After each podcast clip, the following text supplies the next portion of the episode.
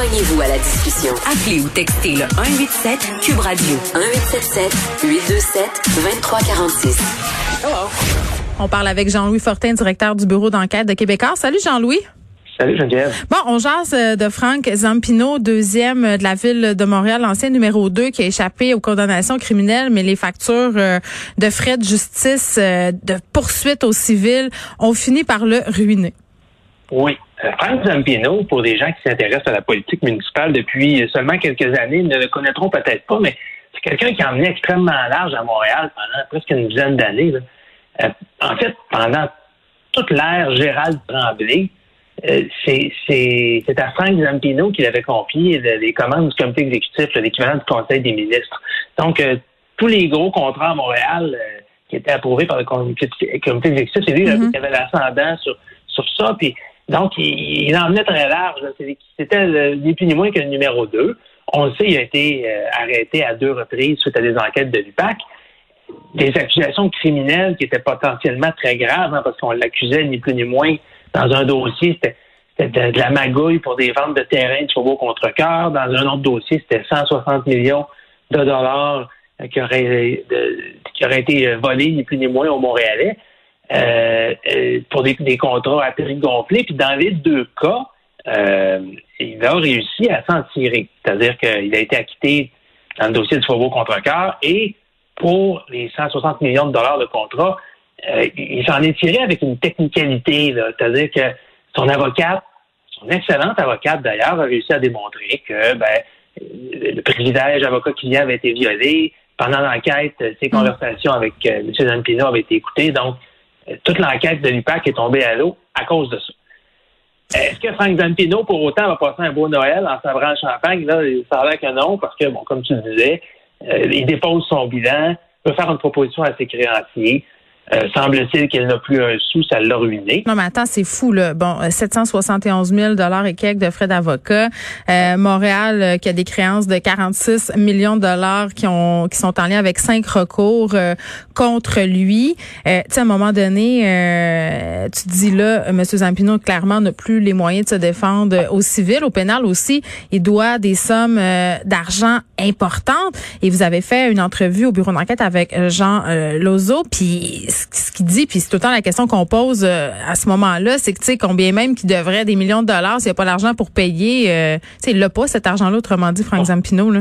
C'est ça. Puis il faut faire attention, là, le 46 millions euh, qu'il pourrait devoir à la ville, c'est un montant qui est avéré. C'est-à-dire que la ville le poursuit, puis si jamais ça se rendait au bout, peut-être qu'il serait condamné à payer une partie de ça. Là. Hmm. La, facture qui est vraiment due, qui est de l'argent sonnant, tu as raison de le mentionner, c'est la facture au cabinet d'avocat de, de son avocate Isabelle Sherman.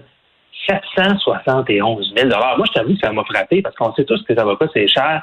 Euh, moi, je me rappelle il y a quelques années quand euh, Jeanne Gomeshi euh, à Toronto avait été accusée et puis acquittée d'une série d'agressions sexuelles. Puis Mary Heinlein, qui était son la brillante criminaliste qui l'avait défendue, on, disait souvent, bon, elle charge environ 1000 dollars de l'heure. Je sais pas si c'est vrai.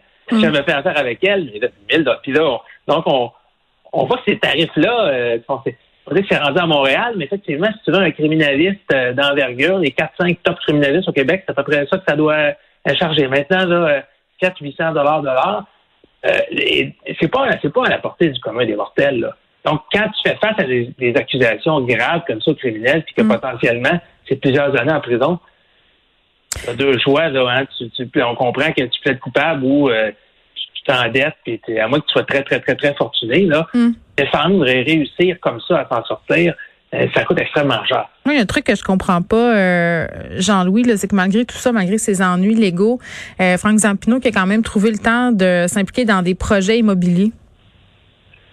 Oui, il était en affaires avec ses fils, notamment. Oui. entre autres, en 2016, là, on, on l'avait photographié à la sortie d'un cabinet de notaire parce que à ce moment-là, il était encore accusé au criminel. Puis bon, il faisait des transactions, dont une de l'ordre de 750 000 sans hypothèque. Ils ont quand même fait des bonnes affaires, mais on, a, on a réouvert ce document-là la semaine dernière avec mm. mon collègue Théo Jonca quand, on, travaillait l'histoire de, faillite. Oui. Il semble pas y avoir rien de, de, louche au sujet de cette, de cette transaction-là. Puis c'est légitime, hein, Franck Zampino. Personne qui l'empêche de travailler à l'heure actuelle. Et d'ailleurs, ce que son avocat nous a expliqué, euh, c'est que euh, pour garder son titre de comptable agréé, c'est pour ça qu'il fait une proposition à ses, euh, créanciers. Donc, techniquement, Frank Zampino, au moment où on se parle, il n'a pas de casier judiciaire, il n'a pas été reconnu coupable d'aucun crime. Il va déposer son bilan à ses créanciers, il va tenter de conclure une entente et il sera libre de, de, de gagner sa vie comme bon l'entend avec les gens qui voudront faire affaire avec lui. Bon, euh, hier, euh, partout, là, on a vu circuler cette alerte Amber. Euh, quand ça commence, ces histoires-là, c'est vraiment... écoute, tous les appareils électroniques de la maison sonnaient chez nous. puis on... surprend, hein? Ben, et entre autres, la télévision, dans tous les haut-parleurs, le son strident, là, je, je, ouais, je suis resté bête. Oui, puis c'est toujours un peu triste aussi quand on a une alerte Amber parce que euh, pour déclencher une alerte comme ça, il faut qu'on craigne pour la sécurité d'enfants. Là, dans ce cas-là, c'était deux fillettes de 2 et 7 ans, euh, puisqu'on disait euh, la suspecte, c'était leur mère. Ça se passait dans le coin de Terrebonne. Tout de suite, là, ça s'est relayé un peu partout sur les médias sociaux. Heureusement, les deux fillettes ont été retrouvées quand même pas longtemps après. C'est pas une alerte Amber qui a duré très, très longtemps. Là. Des fois, ça dure des jours et souvent, malheureusement, c'est la fin qu'on veut pas avoir. Là c'est-à-dire que les enfants sont retrouvés euh, dans un mauvais état. Dans, dans ce cas-là, tout allait bien. Mais euh, qu'est-ce qui fait qu'on déclenche euh, une alerte Amber à part le fait justement de craindre pour la sécurité d'enfants? c'est intéressant, ça, ça fait depuis 2003 qu'on a ça au Québec, l'alerte Amber. Puis hmm. d'abord, bon, tu dis les enfants. Il faut qu'il y ait un enfant qui a été enlevé, première chose. Mais, mais deuxième chose qui est fondamentale, il faut que les policiers aient des raisons de craindre pour la sécurité de l'enfant. Puis la sécurité, là, on parle de lésions corporelles graves qui sont en danger de mort. C'est pas juste, euh, hey, mon ex est parti avec l'enfant. Je pense qu'ils sont allés au dépanneur. Oui, parce que hier, il y avait beaucoup de, il y avait beaucoup de, de, spéculations sur les médias sociaux, étant donné que c'était dimanche soir. Là, souvent, on sait que les parents séparés s'échangent la garde le dimanche soir. Puis là, je voyais des gens qui disaient, ah, là, c'est un père en maudit parce qu'elle est en retard. Puis moi, dans ma tête, j'étais comme, ben non, non, là, quand tu déclenches une alerte Amber, il y a des critères à remplir. C'est pas juste un pays sur le piton, là. Donc, risque de lésions corporelles graves ou danger de mort, c'est ce qu'on croit qui pourrait arriver. Et on doit également être en mesure d'avoir des éléments probants, euh, par exemple, euh, le nom, l'âge de l'enfant, une photo, le moyen de transport utilisé. Bon, hier, on parlait d'un véhicule bleu, on, nommait la marque du véhicule également. Euh, et donc, une fois que ces trois critères-là sont remplis, on diffuse l'alerte en vert.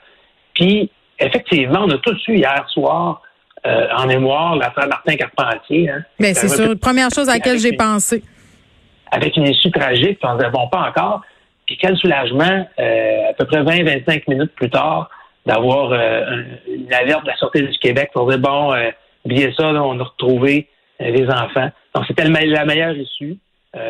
effectivement, mieux vaut être dérangé puis faire le saut parce que ton téléphone vibre d'une façon un petit peu bizarre. Oui, mais là, hey, si t'es dérangé, si t'es dérangé parce que ton téléphone t'alerte qu'il y a deux enfants qui sont disparus, euh, puis qu'on craint pour leur vie, là, va t'acheter une arme au Costco. C'est ce que j'ai envie de dire. moi, je, suis prête à me faire déranger souvent pour avoir des issues heureuses comme ça quand on craint pour la vie et la sécurité de, de jeunes enfants. C'est une histoire euh, qui se termine euh, bien heureusement. Jean-Louis Fortin, merci, directeur du bureau d'enquête.